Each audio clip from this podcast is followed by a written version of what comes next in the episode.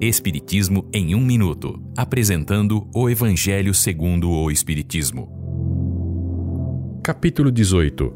Muitos são chamados e poucos são escolhidos. Instruções dos Espíritos. Dá-se ao que já tem. Esta é uma livre interpretação do texto de um espírito amigo de 1862.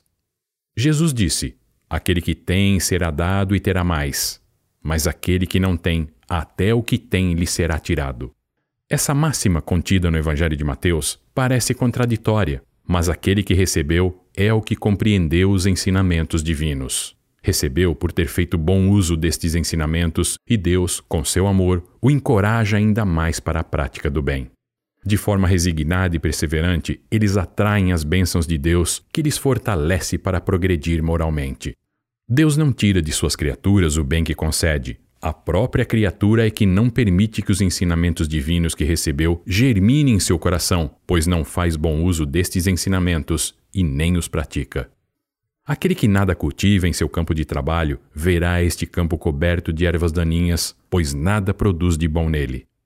Deus preparou tudo e não se deve culpá-lo pelas misérias, pois a culpa é de cada um por seu próprio descuido.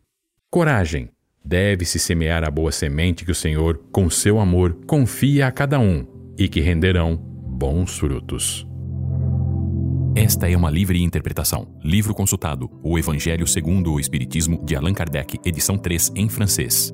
Visite nosso site www.vidaespiritismo.com.br.